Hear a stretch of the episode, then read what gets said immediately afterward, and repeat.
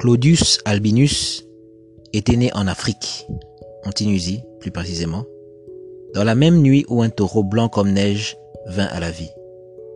Pas très loin de son berceau, des oracles, des voyants, disent ceci à propos de son avenir. Il établira le pouvoir de Rome malgré le tumulte qui l'assaillit. Sur son cheval, il frappera les rebelles de Poigny et de la Gaule. Bonjour, bonsoir à tous. Vie, durée et santé. Nous continuons donc notre trilogie sur la guerre des cinq empereurs. Aujourd'hui, Septimus Severus a affaire à Claudius Albinus. Mais pour récapituler un peu ce qui s'est passé durant nos deux derniers épisodes, nous avions donc dit que Rome était dans sa période la plus trouble jusque-là. Le fameux empereur euh, Marc Aurel est décédé, est mort. Son successeur Commode connaîtra le même sort, mort. Après lui, Pertinax prendra le pouvoir. Il sera assassiné par la garde prétorienne. Après lui, Julianus ou Didius Julianus prendra le pouvoir. Il s'établissait à Rome auparavant, mais lui aussi sera euh, tué. Son pouvoir, il l'avait acquis en achetant le pouvoir, parce que lorsque Pertinax est mort, les sénateurs de Rome ont mis aux enchères le trône, et Julianus, cupide qu'il était, l'a pris, mais ne sachant pas gérer la situation, il s'est retrouvé assassiné, trucidé. Reste en course, parmi les cinq empereurs du départ, à savoir Pertinax, Julianus, Niger, Sévère et Albinus. Pertinax et Julianus sont tombés, leurs têtes ont roulé. Niger, Sévère et Albinus restent dans la course. Le deuxième épisode euh, parlant de ces choses nous ont amené à découvrir un peu plus qui était Niger, africain, noir, de surcroît. Nous avons parlé de ces démêlés avec Sévère, comment le combat à la guerre s'est euh, terminé par une défaite de Niger. Sévère s'en retrouve donc grandi et marche triomphalement vers Rome pour célébrer sa victoire. Mais alors qu'il euh, prend possession des lieux, nous avons précisé plus, tôt qu'Albinus, l'un des challengers du trône, avait eu à faire un pacte avec Sévère, de sorte que Albinus se retrouvait empereur de Rome, tandis que Sévère, lui, euh, restait général pour euh, se débarrasser de Niger, car il ne pouvait pas tout faire à la fois. À son retour donc, les quatre, les trois premiers empereurs étant six pieds sous terre, Sévère donc s'en va à Rome. Mais alors qu'il y arrive, alors qu'il s'y établit, il reçoit une lettre lui disant que Albinus et ses hommes se sont révoltés et veulent challenger son retour, car Albinus se rendait bien compte que lorsque Sévère était revenu de, de son combat avec Niger, il se rendait bien compte que c'était une, menace potentielle, car chez Niger, Albinus espérait que les deux allaient se, se, se, trucider, qu'ils allaient s'entretuer au combat. Malheureusement pour lui, c'était mal connaître Sévère, qui revient de cette euh, bataille euh, grandie, et qui, évidemment, trouve que l'Empire romain n'est pas assez grand pour ces deux individus. Albinus donc monte ses armées contre celles de Sévère et à peine arrivé dans son royaume, à peine arrivé dans son empire, que dis-je, Sévère doit se rendre compte que la bataille n'est pas finie, qu'une autre commence. Cet épisode est un peu particulier. Il est certes l'épisode 10, mais en réalité c'est le 20e enregistrement que nous faisons. 20, qui dit 20 dit 2020. On va pas être superstitieux, mais on va juste jouer un peu avec les chiffres. Et à l'occasion de cet petit épisode d'anniversaire, hein, on, peut, appeler ça comme ça, ça fait quand même 20 numéros qu'on a, a donné. On espère que vous appréciez le, podcast et on aimerait bien recevoir de vos critiques et de, de, vos messages, ça fait, ça fait du bien pour savoir si le format vous, vous plaît. Alors, en 20e euh, émission 2020, euh, on sait c'est pas beaucoup, mais bon, il faut savoir célébrer les petites victoires. Hein. Alors, 20e épisode 2020, coronavirus. Ce sujet va joindre euh, le nôtre euh, qui est celui de la guerre des cinq empereurs dans sa dernière partie. Nous allons aussi signaler que Albinus de son nom est Albinos, comme nous l'avons dit. En analysant les textes de euh, l'histoire Auguste, Historia Augusta, on se rend bien compte que le monsieur est albinos, que la blancheur avec laquelle il est décrit est une blancheur qui est euh, différente de celle des autres, car si on insiste de ce fait, si dans sa naissance on dit qu'il est plus blanc que les, les linges qui l'enveloppent, on se voit bien qu'il y avait comme une sorte, entre guillemets, d'anomalie. Mais nous rendons bien compte que le monsieur était albinos. Et nous rappelons que, euh, d'après Sarabande et d'autres euh, historiens de cette époque, cette période, la Rome antique n'est pas cette Rome que l'on voit euh, dans nos écrans sur Hollywood ou dans les documentaires des, des chaînes dites câblées où on nous montre des personnes immaculées, euh, caucasiennes à 100%, alors que c'est une Rome africaine à cette époque et très très diverse, très très métissée, chose que les médias ne vous euh, remettent pas, euh, en, en, en, ne vous diffusent pas. Euh, cela me fait penser même à un sketch que j'ai beaucoup apprécié aujourd'hui euh, de Jean-Claude Mwaka, un, Congolais, euh, parlant d'un film Exodus God and Kings, c'était assez marrant, je voulais quand même en parler. Et pour dire voilà euh, que Hollywood ou les, les, médias ne reflètent pas toujours la réalité historique, vous devez bien comprendre que ce sont des produits commerciaux qui sont qui visent un public et que ce public doit pouvoir se retrouver dans un écran, c'est ce, ce public qui a qui est considéré ayant de l'argent, le pouvoir d'achat, le pouvoir économique. Donc il faut récompenser et plaire à ce, à ce public-là. Donc ce n'est pas une leçon d'histoire, mais c'est plutôt une leçon d'ego, de communautarisme, s'il faut utiliser ce mot-là qui fâche très souvent.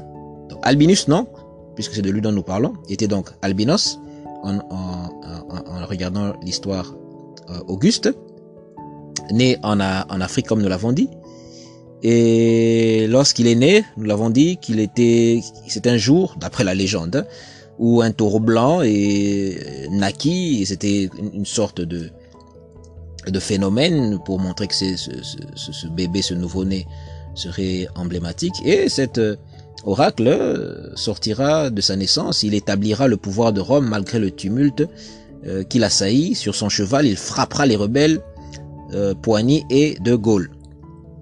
Et cela rejoint aussi un peu ce que nous avons dit dernièrement sur, dans les derniers podcasts sur lui, où il y avait une autre prophétie qui disait qu'il était le plus dangereux de, des cinq empereurs et que Sévère donc devait compter avec ce personnage. En parlant d'Albinus, en parlant de d'Albinos, cela nous renvoie à la notion de de peau de, pigment, de pigmentation. Car vous savez, euh, les albinos ont un, un déficit en, en, en, mélanine, de production de mélanine, euh, sur leur euh, peau qui crée certaines euh, difficultés. Mais cependant, nous savons que les peaux claires dans l'hémisphère nord où le soleil est beaucoup moins imposant a cet avantage, d'après la science, de pouvoir produire plus de vitamine D dans les corps. Mais, soit est-il dit, que les corps noirs, donc à mélanine, éprouvent des difficultés dans les régions chaudes car le soleil produirait moins de vitamine D. Donc lorsqu'on lit la littérature, il faut bien se rendre compte que beaucoup de littératures sont produites par l'Occident, la littérature scientifique. Et lorsque quelqu'un fait des recherches sur la peau, vous devez bien être sûr que vous faites des recherches sur une peau qui vous est, qui vous correspond, que ce soit même quand vous cherchez des produits euh, cosmétiques. Car si vous cherchez des données purement euh, biologiques, physiologiques ou biochimiques, et que vous allez sur le net et que vous cherchez euh, production de vitamine D, vous devez vous rendre compte que l'information que vous allez avoir n'est pas la même pour la peau blanche ou la peau noire. Et bien sûr, ça ne sera forcément pas expliqué parce que celui qui est par exemple européen ou occidental croit s'adresser à un public qui lui est propre. Et on ne va pas toujours faire la différence entre ceci correspond à la, à la, au peau caucasien ou blanc et ceci euh, correspond au, au peau noire. Cependant, il y a une sorte de mythe et une sorte d'incompréhension qui se passe lorsqu'on parle de synthèse de vitamine D dans le corps des êtres humains, plus précisément ceux des blancs et des noirs s'il faut utiliser ces termes-là. Vous savez que j'ai des difficultés avec ces termes-là. Je trouve qu'ils ne sont pas très appropriés pour les raisons que vous, que vous connaissez. Car lorsqu'on regarde les étymologies, lorsqu'on regarde lorsque ces mots sont, ont apparu, on voit qu'il y a toute une machination qui n'est pas pour favoriser les uns et certains. Vous voyez ce que je veux dire du reste. On ne va pas euh, enfoncer une porte déjà ouverte. Nous disions donc, lorsqu'on parle de vitamine D et de soleil, il y a des difficultés à ce point, car en faisant vos recherches, on vous dira que lorsque le soleil, les peaux noires de peau, on, nous préférons les termes africains qui disaient, qui c'est cam, hein, c'est cam, tout ce qui est africain, c'est cam, la racine consonantique est km, on a déjà parlé ici. Hein, voilà pourquoi il y a le, terme kémite qui, qui, qui, bat son plein souvent sur la toile maintenant, mais que beaucoup maintenant vont vouloir euh, mettre sur un temps négatif. Que, vous savez ce que je veux dire par là. Bref, lorsqu'on parle de soleil qui touche les peaux euh, noires, on nous dit souvent que les peaux dites noires ont des difficultés à produire de la vitamine D lorsqu'elles sont sous le soleil de l'Afrique mais qu'en allant euh, sur d'autres latitudes, la difficulté ne serait pas la même et que les peaux claires, par exemple, elles ont plus de facilité à créer la vitamine D lorsqu'elles sont, euh, par exemple, au, soleil. Elles ont des difficultés avec les, les, UV pour les peaux blanches, mais la vitamine D, du moins, est produite aisément. Les peaux noires, c'est un autre cas de figure où, avec le soleil abondant de la, par exemple, sous les, les, tropiques du cancer et du capricorne ou de l'équateur, ou sous l'équateur, les peaux noires ont facilité avec les, euh, d'être protégées contre les UV, mais ils ont difficulté à produire de la vitamine D. Tandis que les peaux claires ont des problèmes avec les UV, mais ils produisent de la vitamine D. Les choses ne sont pas si simples que ça. Ça, c'est ce qu'on dit euh, tout haut. Mais le problème, c'est que la difficulté persiste. Car une littérature aussi à, euh, qui semble devenir abondante, ou nous, du moins nous l'espérons, a une analyse aussi différente. Car si réellement les Africains, les populations noires ou les peaux noires en Afrique, sous le soleil, avaient des difficultés à produire de la vitamine D parce qu'ils sont sous le soleil et que la mélanine fait office de barrière à la production de vitamine D. Ce qu'on n'explique pas, c'est pourquoi est-ce que l'on considère, en, en ce que l'on constate que les os des populations noires africaines ont une constitution euh, qui semble ne pas avoir de déficit par, par rapport aux autres. Car si cela était vrai, bien sûr, on compense le manque de vitamine D du soleil par rapport à l'alimentation. Mais on se, rend, on se rend compte que ce n'est pas forcément le seul facteur. En effet, d'après la Librairie nationale de médecine aux USA, Plusieurs études ont été euh, publiées et on dit ceci par exemple dans l'une des études. Nous avons depuis longtemps, nous savons depuis longtemps que les noirs ont des niveaux inférieurs de vitamine D totale, mais ne semblent pas en montrer les conséquences, a déclaré le docteur Michael Holick, chercheur en vitamine D au Boston University Medical Center, qui a écrit un éditorial publié avec l'étude. Je rappelle qu'ici, ce que nous allons dire vient de la Librairie nationale de médecine aux, USA et de plusieurs ouvrages ici dont je donne les, les références, les ouvrages scientifiques, dont O'Connor et Hall en 2013, Power, Power en 2013, sur euh, l'article par exemple Vitamin D, Binding Protein and, Vitamin D Status of Black Americans and White Americans. Euh, on a aussi euh, l'ouvrage de Brenner et de Hearing en 2008 sur Protective Role of Melanin Against UV Damage in Human Skin. So, ça, ce sont les différentes euh, sources que j'ai utilisées pour avoir des informations sur la mélanine. Alors, on dit encore ici, le paradoxe est que malgré des mesures nettement faibles ou déficientes du statut en vitamine D chez les Noirs américains, l'incidence des chutes, des fractures ou de l'ostéopénie est significativement plus faible par rapport aux homologues américains blancs et un statut similaire en vitamine D. Donc, si réellement le soleil empêchait les noirs de d'avoir de la vitamine D en, en, quantité euh, appréciable. Mais pourquoi est-ce que euh, leurs os n'ont pas aussi euh, cette déficience dans le sens où on se rend compte qu'ils ont plus de fractures que les autres? Parce que la peau des autres pouvant synthétiser plus facilement la mélanine excusez-moi, synthétiser plus facilement la vitamine D, aurait, devrait, devrait avoir l'air des os euh, beaucoup plus résistants, beaucoup plus forts par rapport au noir. Mais on se rend compte que ce n'est pas le cas. D'où la la manière dont la vitamine D est mesurée chez les noirs, la méthode n'est pas la bonne. Et dire simplement que voilà, la mélanine barre complètement le processus de, de, de production de, vitamine D sous le soleil par rapport au blanc n'est pas aussi simple que ça. D'où l'on se rend compte que la chimie et la biochimie qui est appliquée chez nous n'est pas la même que celle des, autres. Qu'est-ce que je veux dire par là? Les études, la manière dont on, on regarde les données n'est pas forcément la bonne. La lecture n'est pas forcément la bonne car on se rend compte que si on devait prendre les choses brutes telles qu'elles sont, que la peau noire est une barrière à la vitamine D, la peau claire au contraire synthétise la vitamine euh, D, on devrait se rendre compte que les blancs doivent avoir des os qui sont supérieurs par exemple ceux de blancs ou de meilleure qualité et qu'il y ait moins de fractures chez eux, ce qui n'est pas le cas lorsqu'on regarde les faits. Alors, un article, l'article continue en disant, nous suggérons, ça c'était un, article que j'ai pris sur, je crois, un site AfriqueTech, mais qui, qui donnait les références que, euh, bibliographiques que j'ai données en, en, bas, euh, bien avant.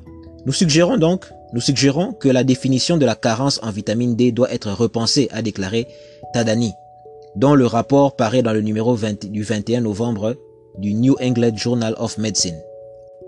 Ainsi, de plus, les résultats suggèrent, toujours d'après l'article, que les médecins peuvent surdiagnostiquer ou se tromper dans leur diagnostic une carence en vitamine D chez les patients noirs, a déclaré le chercheur principal, le docteur Ravi Tadani, chef de la néphrologie au Massachusetts General Hospital à Boston. Donc, l'on se rend compte que la manière dont on quantifie ou qualifie la vitamine D dans le corps des populations africaines ou noires ou de leur diaspora est erronée. Les données ne sont pas les mêmes. Se, limiter à cette simple euh, formule que les, peaux noires ont une barrière au soleil et donc auront des, des carences en vitamine euh, D, même s'il y a, y a l'apport de la vitamine D en alimentation par rapport aux autres, n'est pas si simple que ça parce qu'on se rend compte qu'au contraire, chez les négroïdes, s'il faut dire ça comme ça, chez les noirs, on se rend compte que non, la, la constitution des os n'est pas n'est pas affaiblie. Au contraire, elle a tendance à être forte. donc il y a des facteurs, d'autres facteurs qui entrent. Donc dire simplement que la, euh, la, la, mélanine est une barrière par rapport à la, à la, à la, vitamine D, et si on pourrait se dire que bon, c'est qu'il alors il compense avec l'alimentation, n'est pas, ce n'est pas si simple que ça. Donc il y a d'autres facteurs de la biochimie de notre corps qui agissent à ce que nous ayons beaucoup de vitamine D.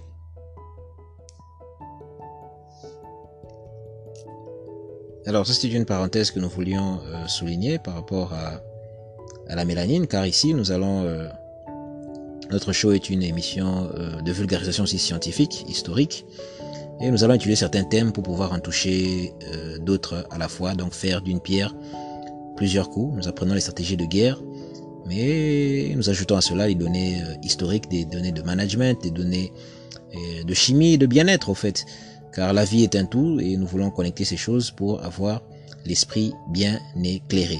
Notre show d'aujourd'hui s'appelle À l'ombre des rois soleils. Et le soleil va intervenir beaucoup dans cette histoire, car le soleil et ce à quoi Albinus a toujours euh, combattu tout au long de sa vie.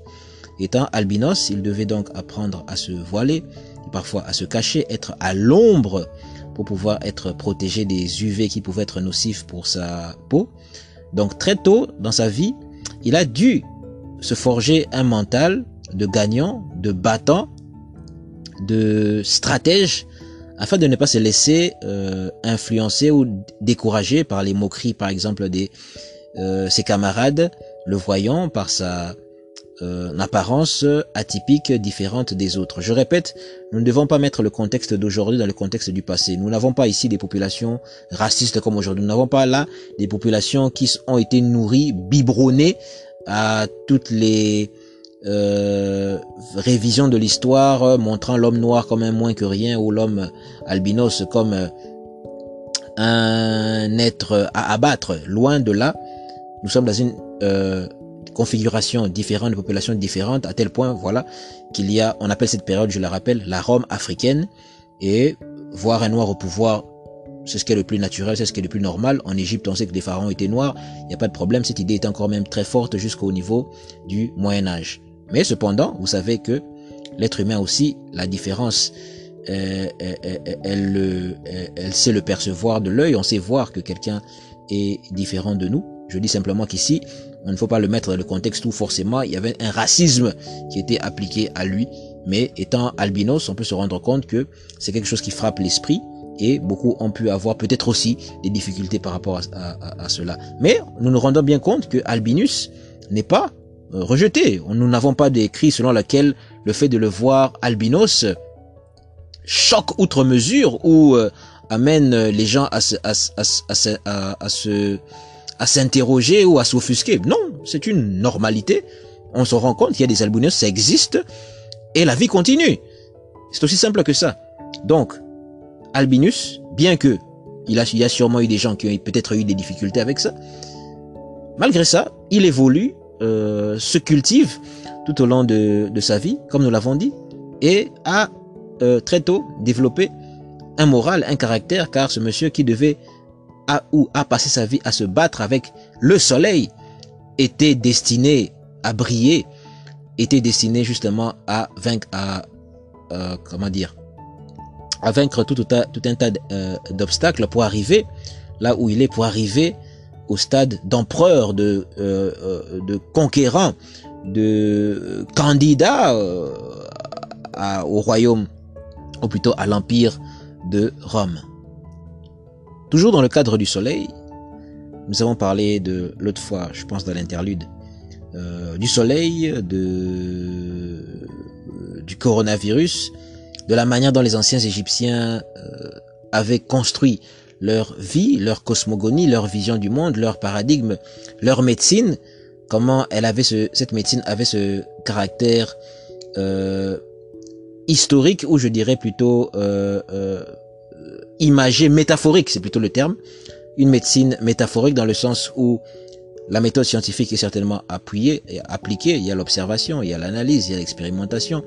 Il y a une conclusion qui va être prise de ce que nous avons, euh, de ce qui a été observé. Mais à côté de cela, il y a l'aspect métaphorique, il y a l'aspect du conte, il y a l'aspect de l'imaginaire qui va être associé. On va raconter une histoire au patient.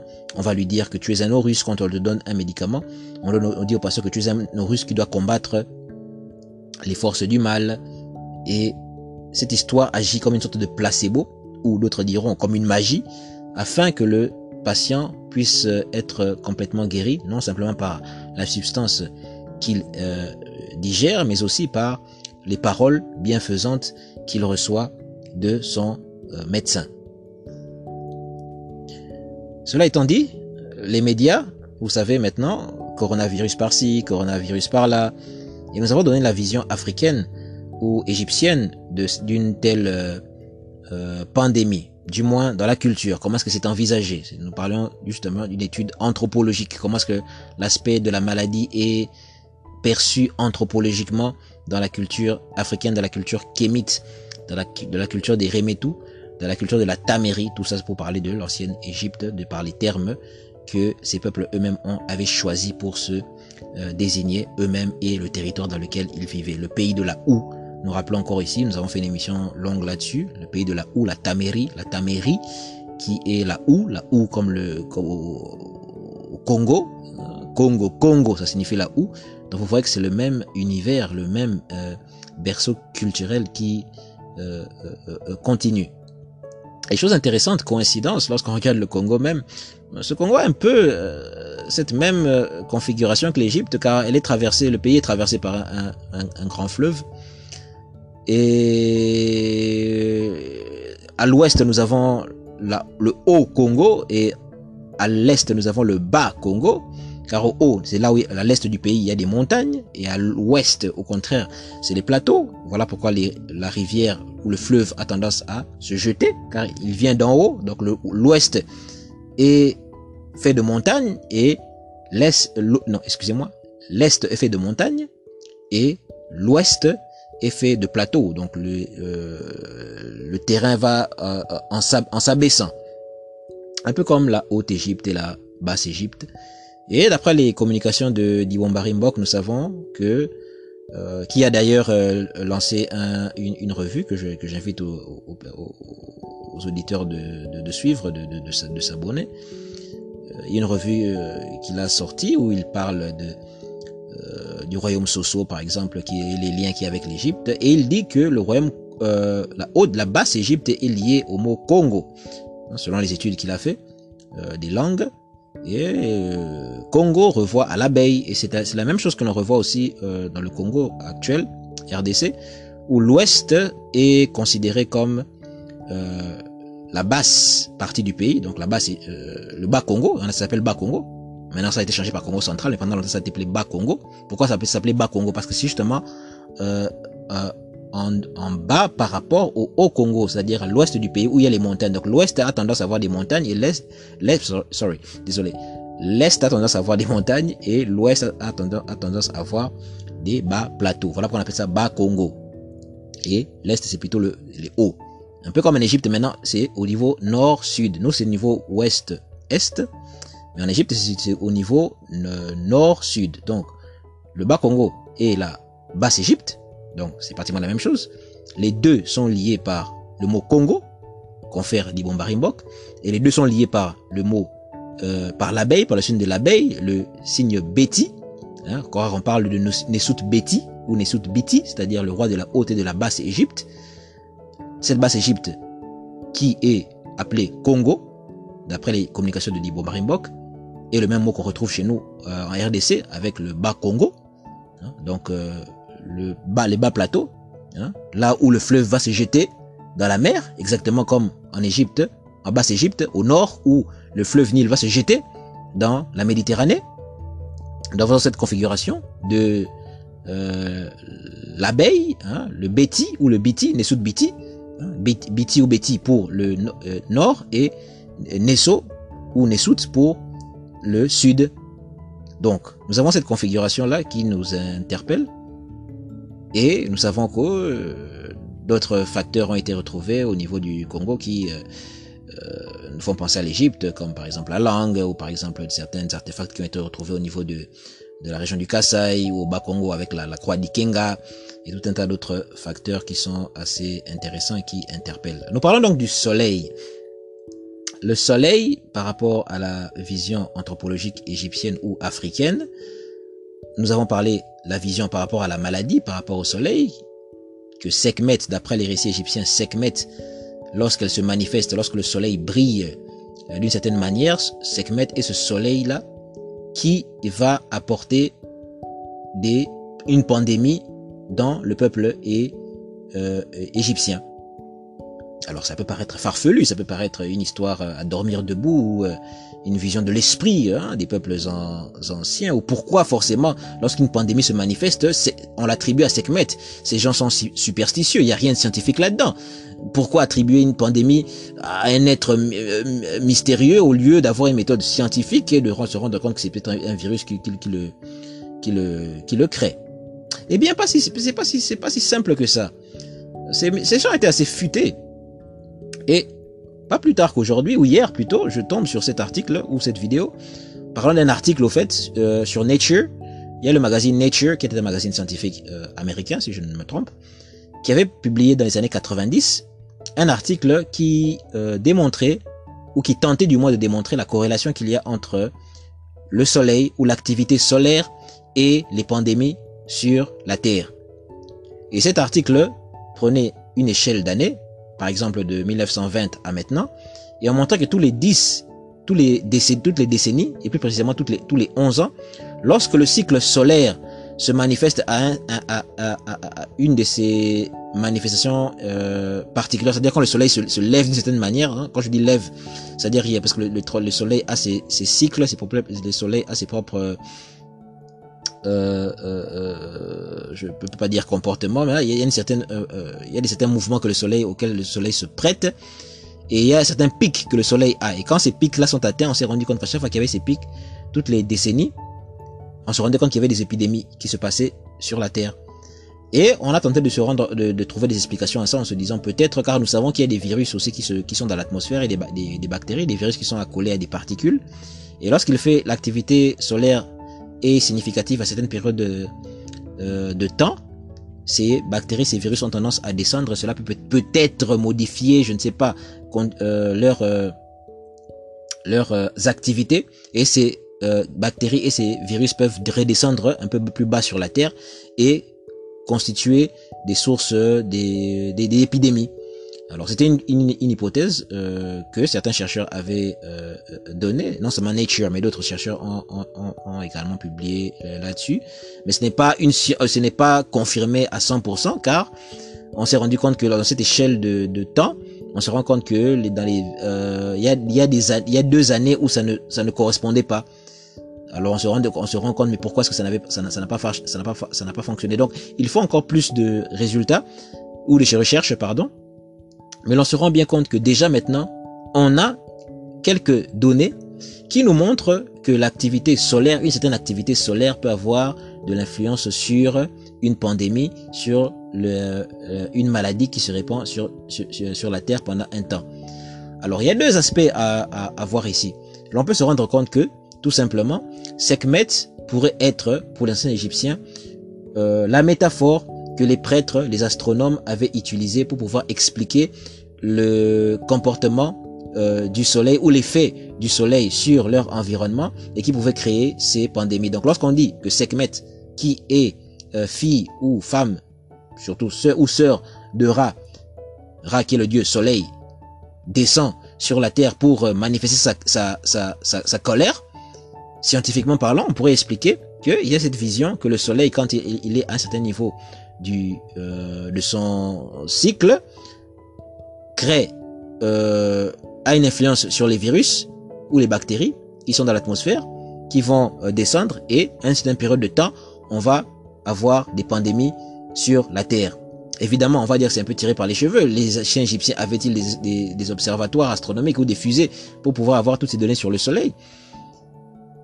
Disons simplement que les anciens égyptiens étaient experts à observer le, le ciel. Des lentilles ont été trouvées par euh, Flinders Petrie, pas des lentilles de la taille de la du fameux documentaire euh, euh Grande Pyramide K 2019, pas de cette taille-là, mais des lentilles de petite taille ont été euh, retrouvées. Et peut-être servait-il à des observations. Nous rappelons aussi que les égyptiens étaient experts dans les cartes du ciel, car l'un des plus, ou si ce n'est le plus vieux euh, observatoire astronomique, c'est Napta Playa, au sud de l'Égypte, voire le Soudan, qui avait été conçu par des populations noires. J'invite à suivre, à lire les livres de Robert, Robert Boval, Black Genesis, qui en parle de fond en comble et dans d'autres d'autres de ses publications. Nous avons donc ces populations noires dès le départ qui se sont euh, placées à ce niveau, qui ont regardé le ciel et qui ont construit.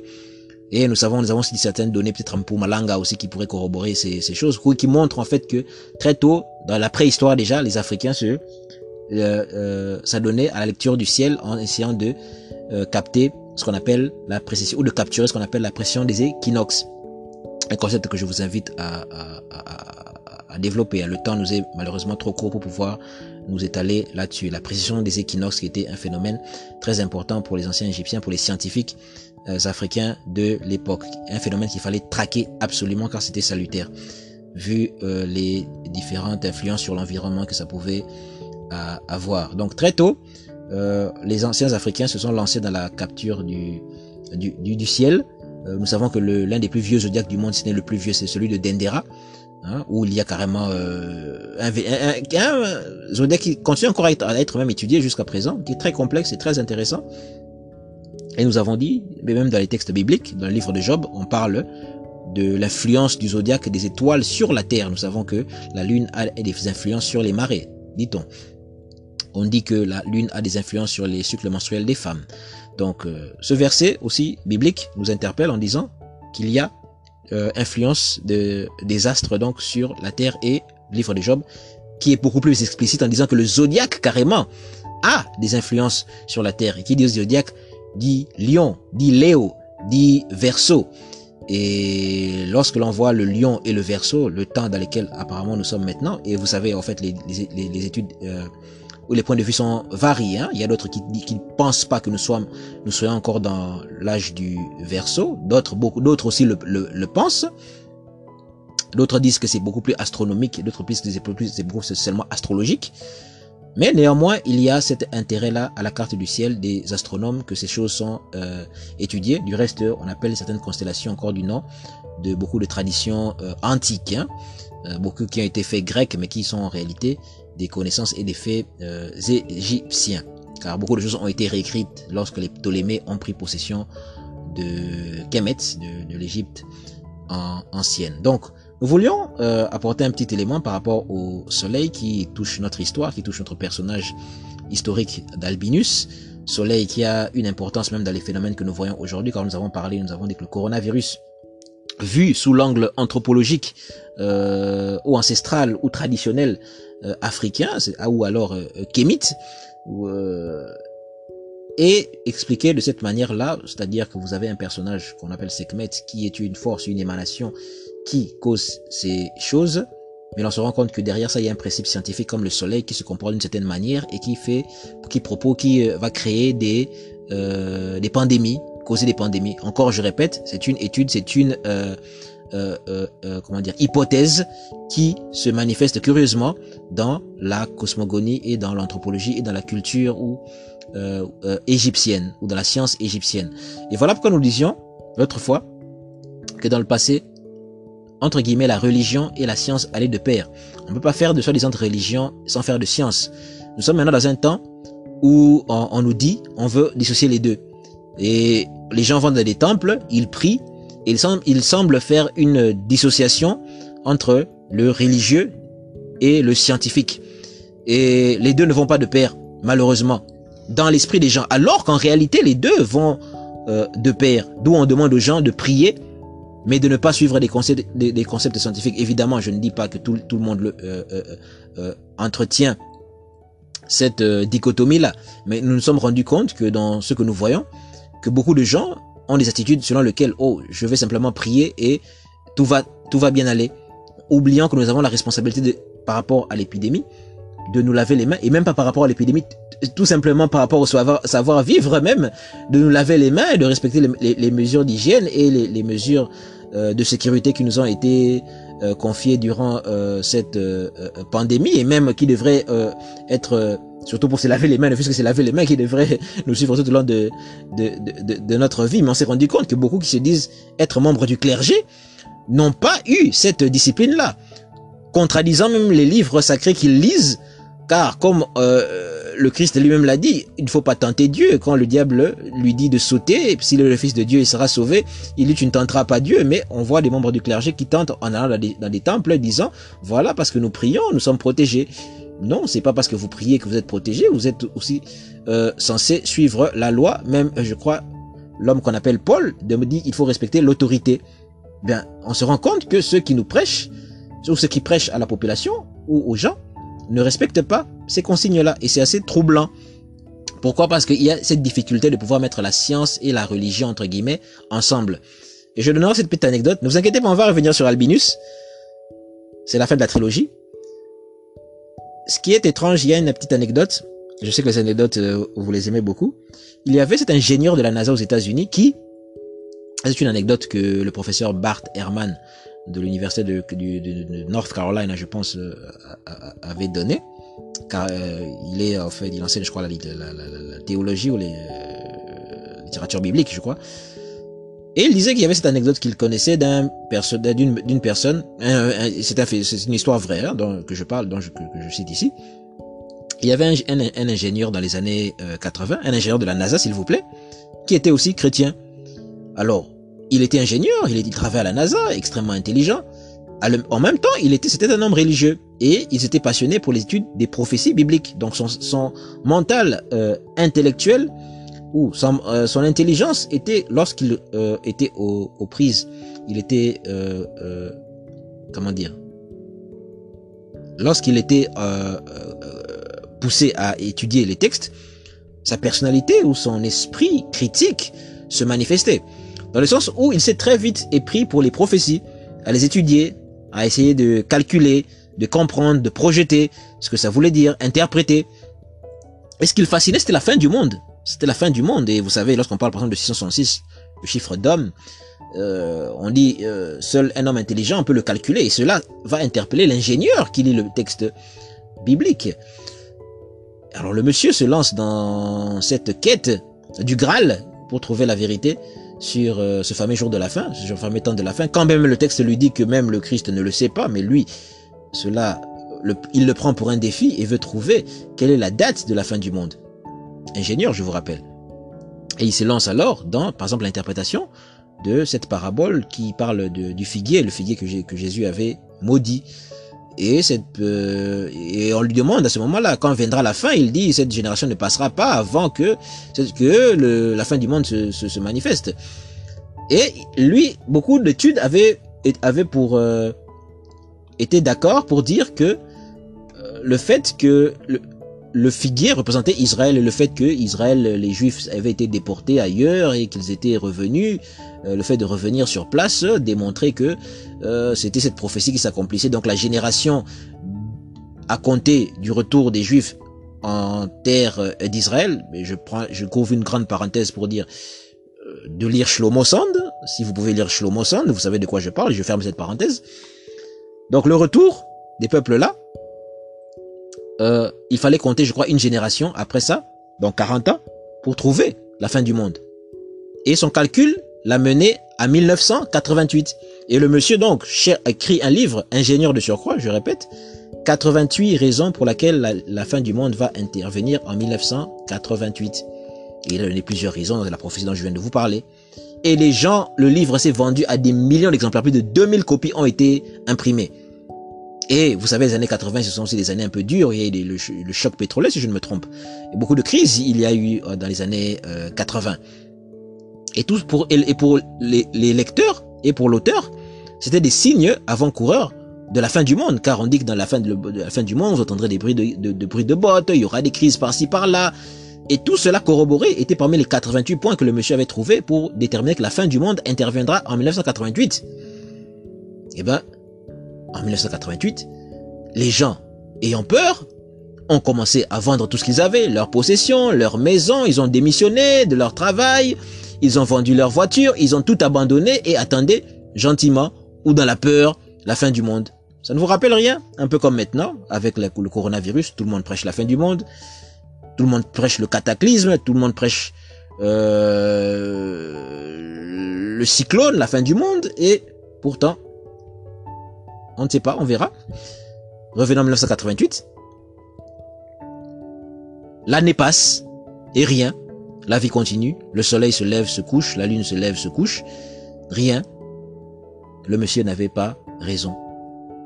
Il a essayé, du moins, de mettre en communion sa science, son intelligence et sa foi pour calculer, trouver quelque chose, mais il s'est complètement gouré.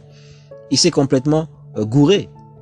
Et nous avons encore ce problème aujourd'hui où les gens ont du mal à mettre la science et euh, la, la, religion ensemble. Car quand les anciens égyptiens faisaient entre guillemets de la religion, c'était de la science. Ils observaient la nature et en, en ça, de cette observation de la nature, sortait une méthode pédagogique, une méthode mnémonique hein, pour la mémoire, aider la mémoire, une méthode métaphorique c'est-à-dire qu'on va vous raconter une histoire, on va vous dire Osiris, on va vous dire Horus, tout ça, mais en réalité, c'est ça parle de la nature, ça parle de de la végétation, ça va vous parler des cycles lunaires, solaires, cette guerre qui peut avoir entre euh, tel individu et telle divinité, ça vous parle, ça vous parle au fait de la renaissance, de la nature, du soleil, des cycles solaires et tout ceci. Maintenant, au-delà de ça, Évidemment, pour les croyants, ils vont se dire que oui, il y a un Dieu qui existe, il y a des forces qui existent, tout, tout ceci et cela. Mais c'est toujours lié à des principes scientifiques. Ce n'est pas simplement pour faire joli dans les papyrus et dans les bas-reliefs. Non, il y a un principe scientifique derrière tout ça. Mais maintenant, nous sommes arrivés dans un temps où le scientifique est mis de côté, on met c'est le religieux. Moi, je veux prier, il y a la foi qui me guide et, je, ne, je, ne, pense pas à résoudre les problèmes. Il y a une euh, menace sur les populations africaines, car je ne veux pas revenir sur tout ce qui a été dit cette semaine sur euh, euh, l'Afrique. Hein. En ce jour, nous sommes, euh, au moment où j'enregistre cette émission, nous sommes le, dimanche 5 avril 2020, minuit 53 plus précisément. Et vous savez quelles sont les informations qui battent leur plein en ce moment sur le coronavirus, sur l'Afrique qui doit être un, cobaye, hein, toutes les, les paroles humiliantes qui nous ont été dites et pour beaucoup, la solution c'est simplement la prière, mais il n'y a pas d'organisation pour faire face à ces nouveaux défis qui nous prennent la tête. Alors qu'il faut être stratégique, d'où le nom de l'émission, contre-attaquer. En idée, hein, il n'y a pas cette réflexion là scientifique, car comme Amenophis fils d'Apou, qui nous rappelons a donné le personnage de Joseph, qui est un mélange d'Amenophis fils d'Apou et de Imhotep, l'immense Imhotep, ce personnage est l'exemple même du monsieur, l'ingénieur qui est en contact avec le divin, mais qui en même temps met le scientifique en exécution pour trouver des solutions, car Imhotep et Amenophis d'Apou ont été docteurs, ils ont été médecins, ils, ont, ils faisaient des médicaments.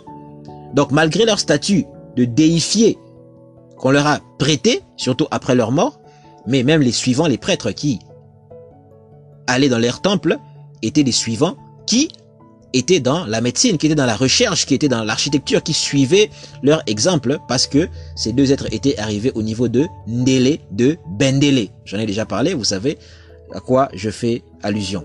Donc il faudrait donc cette réconciliation entre le religieux et la science, car l'ingénieur dont nous avons parlé ici s'est laissé complètement dépasser par le religieux et a apporté des informations qui étaient fausses, qui étaient erronées, se laissant, se laissant complètement emporter par ceux qui croyaient et non plus forcément à ce qui était vrai. Car des gens ont vendu leur, leur maison, des gens ont vendu leur, euh, leur euh, euh, parcelle, les gens ont eu un comportement complètement déraisonnable par rapport à la crise. Et cela rejoint ce que nous vivons maintenant où les gens sont complètement paniqués et ne savent plus quoi faire car c'est la crise, c'est la fin du monde, on ne sait plus quoi faire, les papiers hygiéniques a disparu des étagères et il y a des comportements complètement inciviques qui se manifestent, voire même des pillages dans certains, dans certains coins. C'est compliqué. nous tenons à dire donc qu'il faut nous réconcilier avec la science, nous réconcilier avec la stratégie. Chacun aura sa religion, chacun aura son point de vue, nous, ici, nous sommes une émission historique, scientifique. Nous ne sommes pas là pour juger les gens. Les religions, il y en aura toujours. À chacun de choisir ce qui, ce qui lui, ce qui lui correspond. Nous, nous donnerons la vérité historique pour mettre en lumière des choses et même des contradictions qui se trouvent dans certaines. Nous ferons notre travail d'historien, à chacun de prendre ses responsabilités face à la lumière de la vérité. Mais nous ne voulons pas être ici un espace de boutade où nous sommes en train de taper sur les autres. Mais nous voulons simplement donner la vérité qui va éclairer les autres sur les ténèbres qui ont été euh, imposées euh, sur cette terre pendant beaucoup, beaucoup, beaucoup, beaucoup, beaucoup, trop longtemps. Ainsi, nous disions donc que pour compléter la fois ce que nous avons dit la fois passée par rapport au coronavirus, par rapport au soleil, par rapport à Sekhmet, qu'est-ce que ça, qu'est-ce que, d'où ça vient toute cette histoire? Eh bien, ça vient d'observation, euh, tout simplement, de la nature. On observe la nature pendant des millénaires. Car nous pensons souvent que les Égyptes anciennes, comme les chercheurs de vérité ont tendance à le dire, né d'un coup comme ça apparaît, il n'y a pas de stade de développement, c'est faux. Si vous voulez voir les stades de développement de la civilisation égyptienne, vous devez vous rendre en Nubie. Vous devez vous rendre dans l'Afrique profonde, car là, il n'y a pas encore de fouilles qui sont faites. C'est là où vous verrez des monuments euh, intermédiaires. Car il faut s'intéresser aux, aux, travaux de Charles Bonnet. On sait que la civilisation égyptienne a commencé à se former au niveau du Soudan actuel. Soudan qui signifie noir, euh, pour, pour information. Et Charles Bonnet, qui est un archéologue suisse, a démontré qu'il y a plusieurs strates, plusieurs niveaux de construction, c'est-à-dire que beaucoup de bâtiments ont été construits les uns sur les autres. On a rasé et on a construit sur les autres. Voilà pourquoi il est difficile de dater certains temples africains du Soudan. Et lorsqu'on regarde Charles Bonnet qui a fait aussi des, des, reconstructions 3D, on voit, on qu'il des, y a des châteaux forts, il y a des temples immenses, il y a des constructions extraordinaires. Mais étant donné qu'on a construit sur les autres, parfois on, a du mal à dater. Or, on sait que la civilisation égyptienne est issue de la Nubie, est issue du, sud. Donc c'est vers le sud qu'il faut chercher. Et beaucoup l'ont euh, déjà démontré euh, dans, leurs, écrits. Je vous, renvoie au podcast euh, précédent qui parle énormément de des, des, racines africaines de la civilisation égyptienne, des, des, des, racines des grands lacs, où nous avons parlé, du pays de Punt par exemple, au pays de Poigny, euh, des, des Shemsou Or. Nous avons parlé abondamment, nous ne voulons pas reprendre pour, euh, au risque de nous euh, répéter. Donc les, ces racines-là sont bien connues en, en, en, en, Afrique. Plutôt deux fois qu'une, ajoutons, ajoutons plutôt ceci, quand même. Un article publié au New York euh, Times en 1979 dit ceci. L'article est décrit par Boyce Rensberger. Des artefacts nubiens antiques donnent des preuves de la plus ancienne monarchie. Ça, c'est le titre de l'article. Jusqu'à présent, on supposait qu'à cette époque, l'ancienne culture nubienne qui existait dans ce qui est aujourd'hui le nord du Soudan et le sud de l'Égypte n'avait pas avancé au-delà d'une collection de clans et de chefferies tribales dispersées. L'existence d'une domination par les rois indique une forme plus avancée d'organisation politique dans laquelle de nombreuses chefferies sont unies sous un souverain plus puissant et plus riche. La découverte devrait stimuler une nouvelle évaluation des origines de la civilisation en Afrique, soulevant la question de savoir dans quelle mesure la culture égyptienne ultérieure a pu tirer sa structure politique avancée des Nubiens.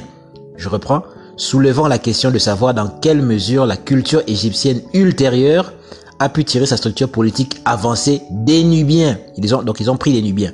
Évidemment, ici on veut, euh, l'article veut faire une sorte de, de différence entre Égyptiens et Nubiens alors que c'est le même peuple. Alors, un peu comme on peut avoir quand on dit peuple. Euh, là, on va être plus précis de couleur de peau. On veut plus faire les différences de couleur de peau. Hein? La France et l'Italie, c'est pas forcément le même peuple. Mais on sait du moins qu'on les croit tous les considérer comme des caucasiens, des blancs. On va pas faire les difficultés là-dessus. Mais ici, vous vous rendez bien compte que on peut bien dire que oui, c'est deux peuples différents, mais c'est la même couleur de peau. C'est le même univers culturel tout, euh, tout, tout de même. Alors je continue l'article. Les divers symboles de la royauté nubienne qui ont été trouvés sont les mêmes que ceux associés plus tard au roi égyptien. Donc, vous voyez que cette culture égyptienne ne vient pas des Arabes ou de l'Orient, mais bel et bien du sud, du fin fond de l'Afrique. Nous allons continuer ici avec euh, quelques petits éléments. Alors, le peuple Anou, noir, était l'un des clans nubiens qui, ça ce n'est plus l'article qui parle, qui passe, c'est plutôt l'une de mes communications. Je reprends ici. Le peuple Anou, noir, était l'un des clans nubiens qui s'établissent dans la vallée du Nil. D'après l'égyptologue Émile Amelino, si Osiris, bien que né à Thèbes, était d'origine nubienne, il serait facile alors de comprendre pourquoi la lutte entre Osiris et Seth prit place en Nubie. Mais quand même, de qui se moque-t-on?